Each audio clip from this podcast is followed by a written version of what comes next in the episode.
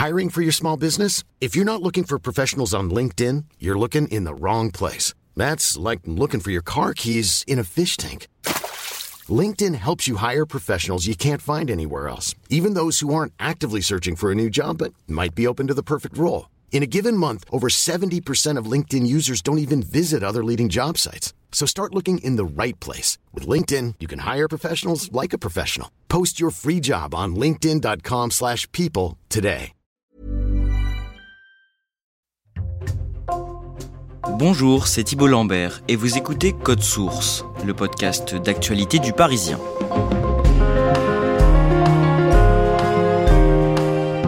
Il est l'un des visages phares de TF1 depuis plus de 20 ans. À 54 ans, Nico Saliagas s'apprête à tourner une page importante de sa carrière télé.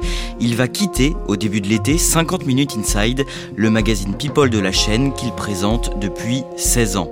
Cette annonce, faite par l'animateur lui-même le 25 avril dernier, survient quelques mois après une grosse chute sur le plateau de la Star Academy, un accident dont il n'est pas tout à fait remis.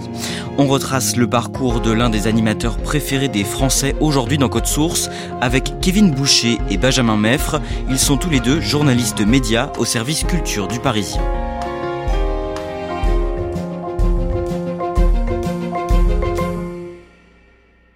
Kevin Boucher, Nico Saliagas est animateur télé, mais il est aussi photographe. Il a fait une douzaine d'expositions. Écrivain, à 16 heures, il a déjà publié 5 livres. Et on le sait moins, il est aussi chanteur. En 2007, il sort même un album de reprise. Racontez-nous ça. On l'avait déjà entendu euh, pousser la chansonnette sur le plateau de la Star Academy, partager un petit duo vite fait avec Johnny Hallyday, mais on sentait que c'est plus pour se faire plaisir. Là, en 2007, il y a un album, ça s'appelle Rendez-vous. En France, on ne l'entend pas. Et en fait, cet album sort uniquement en Grèce. C'est un album de duo et de reprise.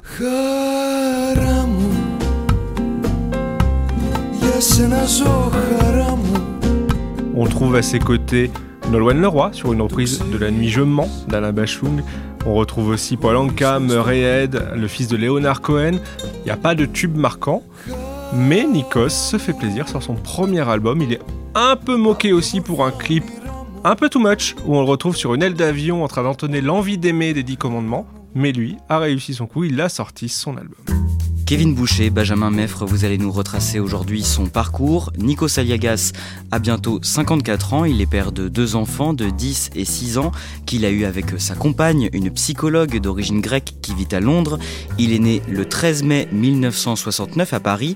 À la naissance, Benjamin Meffre, c'est un bébé à la santé très fragile. Oui, euh, il souffre d'une malformation grave du tube digestif et il va passer trois mois à l'hôpital en couveuse et il va subir une opération très risquée. Il a peu de chances de survivre réussir à survivre. Et derrière, il va toujours se dire que la vie sera du bonus. Dans quel milieu est-ce qu'il grandit? Alors il grandit dans un milieu assez modeste. Euh, sa mère est infirmière, son père est couturier, tailleur. Il a une petite boutique de retouche à Paris. Alors il a une sœur, une sœur cadette qui a 10 ans de moins que lui. Et voilà, ils vivent dans un petit appartement et il va observer son père travailler très dur et son père va lui transmettre le sens du labeur. En 1987, à 18 ans, il acquiert la nationalité française. Il est donc franco-grec. Après son bac obtenu à Châtenay-Malabry dans les Hauts-de-Seine, il commence des études de lettres à la Sorbonne à Paris et il cherche un petit boulot. Nikos Aliagas, à ce moment-là, veut prendre son indépendance, il faut payer ses études, il faut aussi se payer une chambre de bonne à Paris pour pouvoir être plus tranquille. Donc il commence à faire des démarches et il trouve un travail à RFI, à Radio France Internationale, où la nuit, il est chargé de découper les dépêches AFP, c'est-à-dire en fait de faire un peu le tri dans l'actualité qui est transmise par l'agence France Presse. Et c'est ce qui lance sa carrière de journaliste à la radio. Alors, il a quand même un atout majeur, c'est qu'il est polyglotte. Il parle français, anglais, grec, italien et espagnol ça lui ouvre quelques portes, ça lui ouvre notamment les portes de Radio Notre-Dame, où on apprécie cette faculté à pouvoir parler plusieurs langues, et aussi ce qu'il dit lui-même d'ailleurs, il est à ce moment-là le seul présentateur orthodoxe de cette antenne catholique. À ce moment-là, on est en 1992. Qu'est-ce qu'il fait après son passage à Radio Notre-Dame? Nikos Aliagas débarque à ce moment-là à Euronews, la chaîne d'information européenne. Cette fois-ci, on a un Nikos Aliagas dans un rôle de journaliste très sérieux, parfois en plateau, parfois sur le terrain, où on le retrouve aussi à interviewer des chefs d'État, où on le retrouve à interviewer des ministres et bien d'autres.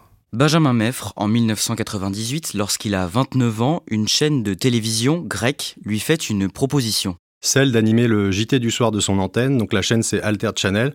Et donc il est convaincu euh, de revenir là-bas. C'est un peu un retour aux sources pour lui, hein. lui qui est le, le fils d'immigrés grecs euh, à Paris. Et donc il va tenter sa chance dans son pays euh, d'origine, le pays d'origine de ses parents plus exactement. Comment ça se passe pour lui? Pas très bien, il a du mal à trouver ses marques, il n'a pas vraiment les codes locaux et assez vite il a envie de revenir en France. Mais dans le même temps, toujours en 1998, il est contacté par une productrice française qui cherche des chroniqueurs pour une émission hebdomadaire sur l'Europe qui doit être diffusée sur France 2. À ce moment-là, il reçoit un coup de fil de Christine Bravo.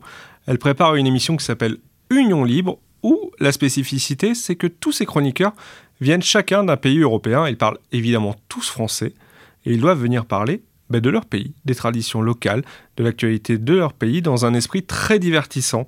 On est en 1998, la France n'est pas encore très pro-Europe, euh, on n'a pas encore de monnaie unique sur le continent, mais il y a cette volonté de Christine Bravo de mettre l'Europe au centre d'une émission. Nikos Aliagas hésite, il réfléchit et finalement, comme il a envie de rentrer en France aussi, il accepte cette proposition tout en continuant à travailler sur Alter Channel et à faire la navette entre la France et la Grèce. crier? Cette émission, baptisée Union Libre, est diffusée pour la première fois le 3 octobre 1998. Il est comment Nikos Aliagas sur le plateau? Il y a clairement euh, cette fois-ci euh, Dr Nikos et Mr Aliagas en fait. Il y a le Nikos Aliagas grec, celui qui est en costume, qui présente les informations, qui est très sérieux. Et chez Christine Bravo, au fur et à mesure, il laisse tomber la veste. Pour la Grèce, Nikos décolle en cigarier. Et il s'éclate, on le retrouve à chanter avec Patrick Bruel.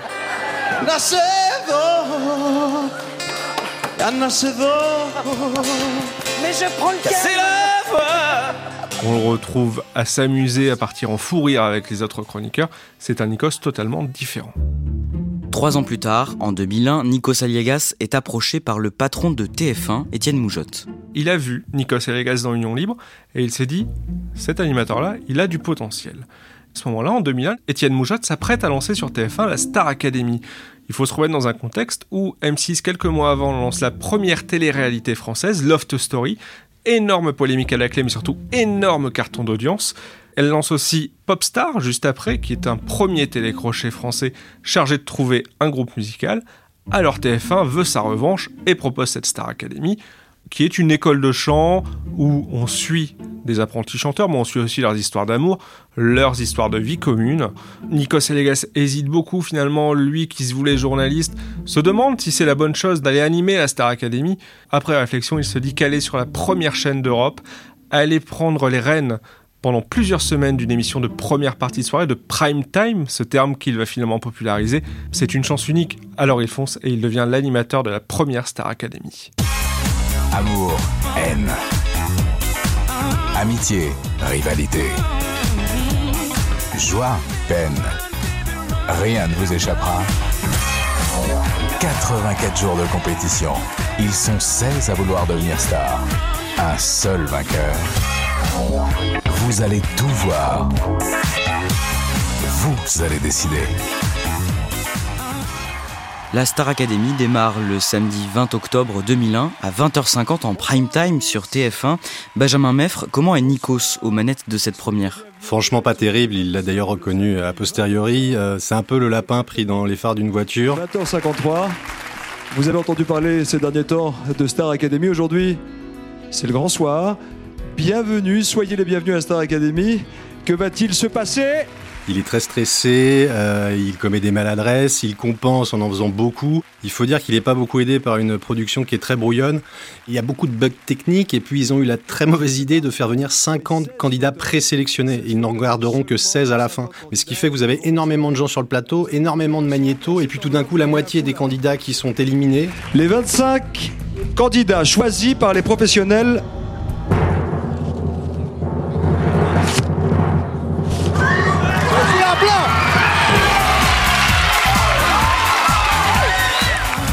Ceux qui ont le foulard bleu, ils sont obligés de sortir devant un Florent Pagny un peu ébahi par cette décision. C'est un peu illisible ce prime, on s'ennuie un peu, tout le monde tâtonne, personne n'a l'habitude de ce genre de rendez-vous et en fait ils improvisent un peu. Dans les jours qui suivent, l'émission peine à trouver son public. Oui, c'est même une petite déception d'audience pour les dirigeants de TF1. Elle réalise environ 5,4 millions de téléspectateurs le premier soir. Alors, ça peut paraître énorme aujourd'hui, mais à l'époque, pour le grand TF1, c'est un peu inférieur à, ce dont la chaîne a l'habitude. Et surtout, problème supplémentaire, le deuxième prime time est en baisse. 800 000 téléspectateurs égarés en une seule semaine. Donc là, on rentre tout de suite dans la zone rouge pour la chaîne et pour son animateur Nico Saliagas. Kevin Boucher, à ce moment-là, c'est la panique chez TF1. Au niveau audience, TF1 se fait battre par France 3. À ce moment-là, c'est inenvisageable pour la première chaîne. Alors Étienne Moujotte, le PDG de l'époque, convoque tout le monde, les producteurs, les directeurs de programme, et les met autour d'une table et leur dit, c'est simple, maintenant soit la Star Academy marche, soit on arrête l'émission. Et il a une phrase qui a marqué tout le monde autour de la table, c'est de dire, en fait, je ne comprends pas, on fait une émission sur une école de chant, pourquoi on ne les entend pas chanter? Pourquoi on n'entend chanter que les nominés, c'est-à-dire les moins bons? Et à partir de là, les producteurs décident de se dire on va remettre de la chanson. Et en fait, oui, les nommés vont chanter, mais on va faire chanter aussi les meilleurs élèves et montrer que la Star Academy, c'est du chant avant tout. Nikos, lui, quel est son état d'esprit à ce moment-là? Bah, Il a le moral dans les chaussettes, il pense vraiment à abandonner l'émission, et c'est sa mère qui lui dit de continuer en lui disant qu'on n'a pas le droit d'abandonner quelque chose qu'on a commencé, et donc il va retourner au charbon, et finalement il a eu raison puisque les audiences petit à petit vont remonter. La Star Academy saison 1 s'achève finalement devant 12 millions de téléspectateurs. Le 12 janvier 2002, avec la victoire de Jennifer, l'émission revient fin 2002, et les années suivantes, toujours présentée par Nikos Aliagas, il a trouvé ses marques dans l'émission? Il a trouvé ses marques, il impose son style, donc un style un peu battleur, fait de chaleur, de proximité avec les candidats, avec les stars. Michel Sardou et Jennifer il y a vraiment une patte Nikos qui s'installe petit à petit et la Starac devient une espèce d'énorme machine à gagner pour TF1. Voici les deux parrains de la Star Academy pour la promotion numéro 4. Bonsoir, merci d'être avec nous. Kevin Boucher, en 2007, TF1 propose à Nikos Aliagas d'animer également le magazine 50 Minutes Inside. Quel est son rôle dans cette émission? 50 Minutes Inside, c'est un magazine People que TF1 lance chaque samedi à partir de novembre 2006. Et au lancement, la chaîne a envie de mettre Nikos Aliagas. Sauf que Nikos est tous les samedis soirs déjà sur TF1 avec la Star Academy. Alors ils réfléchissent, c'est un certain Guillaume Lacroix qui en prend les commandes pendant deux mois aux côtés de Sandrine Quétier. Et en janvier, quand il n'y a plus la Star Academy, eh bien Nikos en devient le co-animateur. Demain, dans 50 minutes inside. Britney Spears est-elle revenue de l'enfer? Entretien exclusif avec Brad Pitt. Comment vit-il la traque permanente des paparazzis dont il est victime avec Angelina Jolie? La grande vadrouille, le cornio, les gendarmes, l'aile ou la cuisse. Pourquoi Louis de Funès est-il indémodable? Quels sont les derniers secrets de Tatiana de Secret Story? Pourquoi Alizé et Mylène Farmer ont-elles mis fin à une collaboration pourtant fructueuse Sandrine Quétier et Nico Saliagas présentent 50 minutes inside, demain à 18h50 sur TF1. Nikos, aux côtés de Sandrine Quétier, parle de l'actualité des stars, il parle aussi des très beaux lieux où les stars vont se reposer. Il essaye d'y mettre progressivement sa patte, il essaye d'y apporter de l'interview pour ce journaliste de formation. Il y tient, il a envie d'aller rencontrer les stars et d'essayer de les faire parler sur la longueur. À la fin de l'année 2008, au terme de la huitième saison, TF1 décide de ne pas reprogrammer la Star Academy pour la saison suivante. Comment ça se passe pour Nikos? Bah, C'est un peu compliqué quand même sur le moment parce que la Star Academy et Nikos sont indissociables à ce moment-là. Et la Star Academy, c'est devenu en quelques années une institution. C'est un peu un choc pour son animateur. TF1 lui promet quelques primes musicaux qu'il anime, mais Nikos a envie d'autre chose. Et à ce moment-là, il a un petit coup de fil, c'est celui des patrons de énergie qui cherchent un nouveau matinalier. Nikos se dit, c'est l'occasion, je vais faire du divertissement, un peu de journalisme, hein, parce qu'il y a de l'interview dans cette matinale. Donc il décide d'y aller, et il se retrouve aux côtés de Mustapha El Atrassi et de Florian Gazan. Elle est l'invitée exceptionnelle du 6-9 de Nikos. C'est une exclusivité mondiale et c'est en live. Mesdames, mesdemoiselles, messieurs, uniquement merci d'accueillir la maman de Nikos. Bonjour Voilà Mais je rêve ou quoi? Qu'est-ce que tu fais là, maman? Rentre à la maison Et pendant deux ans, eh ben, ça marche. Les audiences sont là. Il anime cette matinale sur Énergie jusqu'en 2012. Dans le même temps, on le voit beaucoup moins sur TF1 oui, parce que la Star Academy, c'était 4 mois d'antenne avec des quotidiennes du lundi au dimanche, avec aussi un prime time hebdomadaire qu'il animait. D'un seul coup, de plus avoir cette Star Academy, de plus avoir ces 4 mois d'émission, eh ben on le voit moins. Et à côté, TF1 décide de lui confier un petit peu de prime musicaux en solo, quelques autres avec Liane Folly, mais rien de durable comme la Star Academy. En 2012, TF1 propose finalement à Nico Saliagas d'animer un nouveau télécrochet. C'est une mission compliquée, parce qu'avec la fin de la Star Academy, c'était un peu aussi la fin des télécrochets à la fin des années 2000. On se retrouve à un moment où M6 arrête aussi sa nouvelle star, qui était le programme rival de Star Academy. Tout le monde se dit, est-ce que c'est la fin des télécrochets?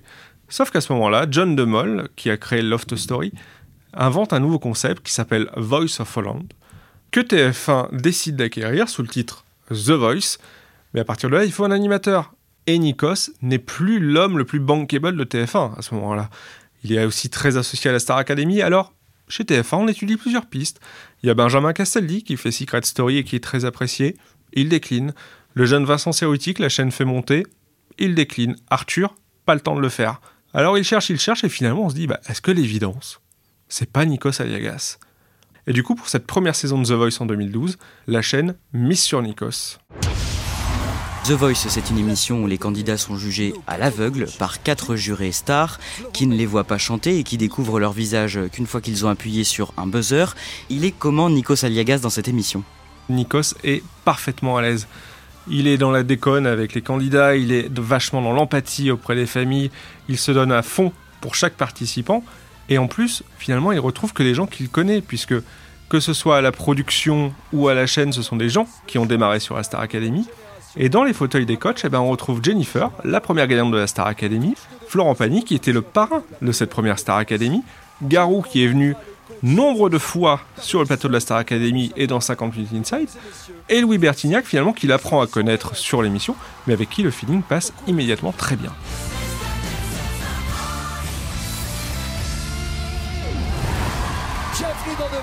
Le show musical nouvelle génération.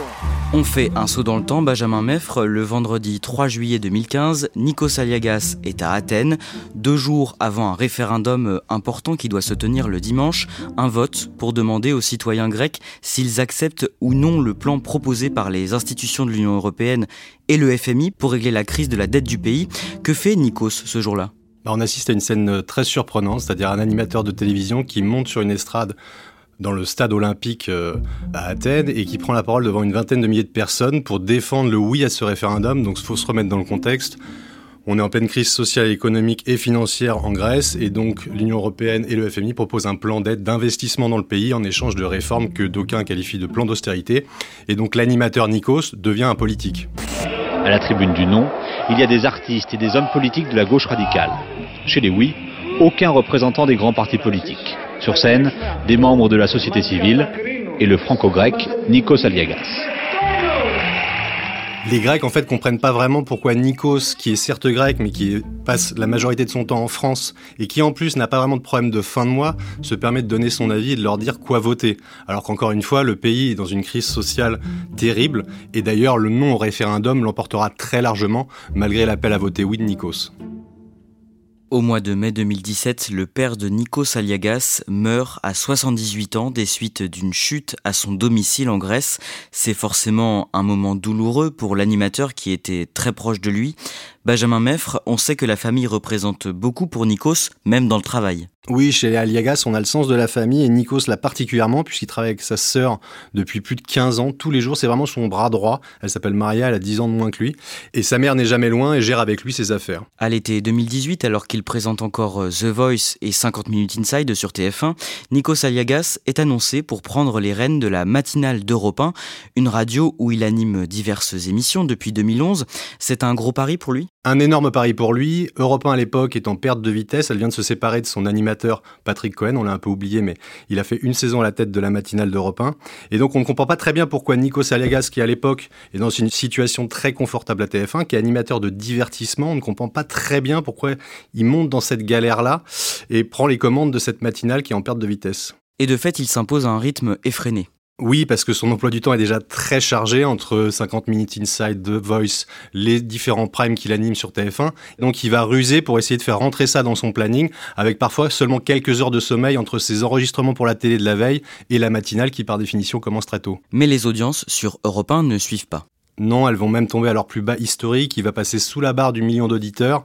La greffe entre les auditeurs d'Europe 1 et le ton de Nico Salegas n'a jamais pris. Et d'ailleurs, l'animateur va s'en aller au bout d'une seule saison. Bonsoir à tous. Je salue monsieur le directeur. Michael Goldman. On en vient à l'année 2022. Kevin Boucher, TF1 décide de faire revenir la Star Academy. 14 ans après avoir disparu de l'antenne, le nom de Nikos s'impose d'emblée pour présenter l'émission? Oui, c'est une évidence parce que Nikos et la Star Academy, ça va de pair en fait, c'est indissociable. TF1 veut jouer à fond la carte nostalgie et retourne au même château de Damary-Lélis qui a accueilli les premières saisons. Il faut rajouter à ça que la première invitée, c'est Jennifer, la première gagnante. Donc oui, la Star Academy 2022 doit absolument se faire avec Nikos Eliagas. Pendant le prime du samedi 12 novembre, il se blesse. Lors d'une coupure pub, euh, Nikos Eliagas fait une chute. Il chute de plus d'un mètre cinquante. En fait, il ne distingue pas la fin de la scène et le sol où se trouve le public. Alors il chute assez lourdement, c'est un peu la panique sur place. Les pompiers interviennent tout de suite. La production, comme les pompiers, conseille à Nikos Eliagas d'aller immédiatement aux urgences pour voir ce qu'il a.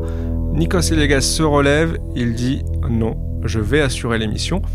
À l'antenne, on ne voit rien, on le distingue un peu sur certains plans en train de boiter, mais rien de plus. La réalité, elle, est beaucoup plus grave. Plus grave, c'est-à-dire Lorsque le prime de la Star Academy se termine, Nikos Eliagas le sait, il s'est sérieusement blessé. Dès le lendemain matin, il part aux urgences pour faire des examens et là, il découvre qu'il souffre de multiples blessures à la jambe. Ses médecins lui disent il faut absolument se reposer. Le problème, c'est que l'agenda de Nikos Eliagas est très chargé à ce moment-là. Il doit tourner 50 minutes inside le mercredi, il doit partir le jeudi sur les Energy Music Awards qui se tournent à Cannes, le samedi il doit être de retour pour faire la Star Academy et le lundi suivant il tourne The Voice. Pendant 48 heures, il se repose, il reste allongé, mais en milieu de semaine, ses médecins lui disent Monsieur Eliagas, c'est impossible, vous ne pouvez pas prendre l'avion. 48 heures avant les Energy Music Awards, Nikos Eliagas se retrouve contraint de dire non à la cérémonie que Camille Combal récupère à la toute dernière minute. On sait comment il vit cette période?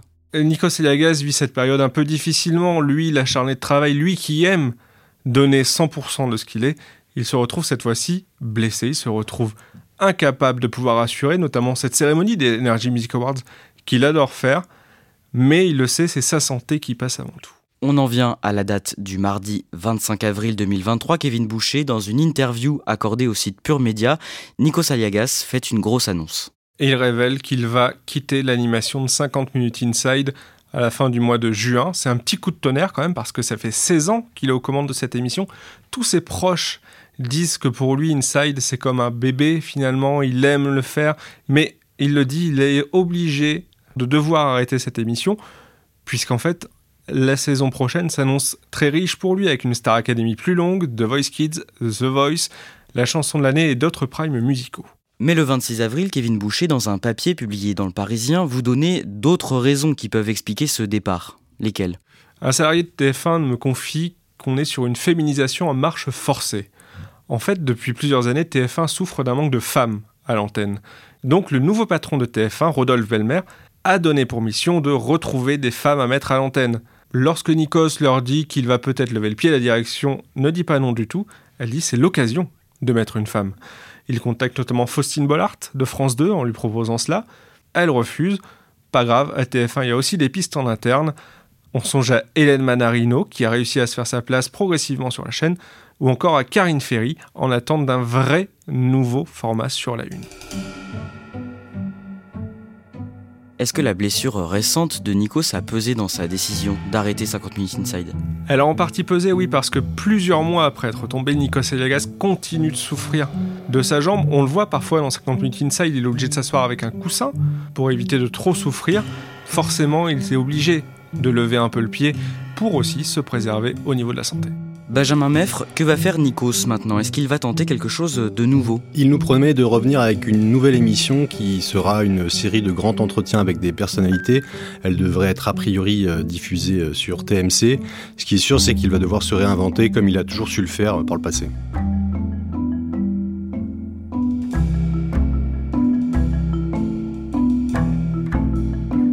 Merci à Benjamin Meffre et Kevin Boucher. Cet épisode a été produit par Clara Garnier Amourou, Raphaël Pueyo et Emma Jacob. Réalisation Julien Moncouquiole. Code Source, c'est le podcast quotidien d'actualité du Parisien. N'oubliez pas de vous abonner à Code Source sur votre plateforme d'écoute préférée, de laisser des petites étoiles ou un commentaire. Vous pouvez aussi nous écrire à cette adresse source at leparisien.fr.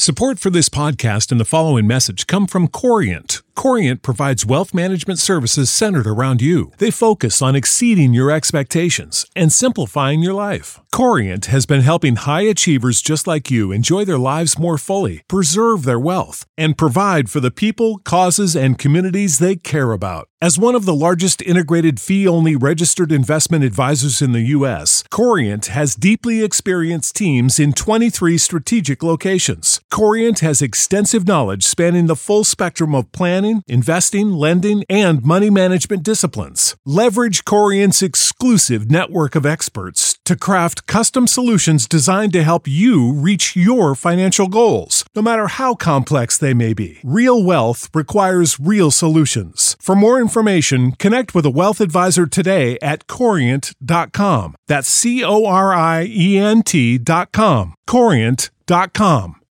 When you need mealtime inspiration, it's worth shopping Kroger, where you'll find over 30,000 mouthwatering choices that excite your inner foodie. And no matter what tasty choice you make, you'll enjoy our everyday low prices, plus extra ways to save, like digital coupons worth over $600 each week. You can also save up to $1 off per gallon at the pump with fuel points. More savings and more inspiring flavors make shopping Kroger worth it every time. Kroger, fresh for everyone. Fuel restrictions apply.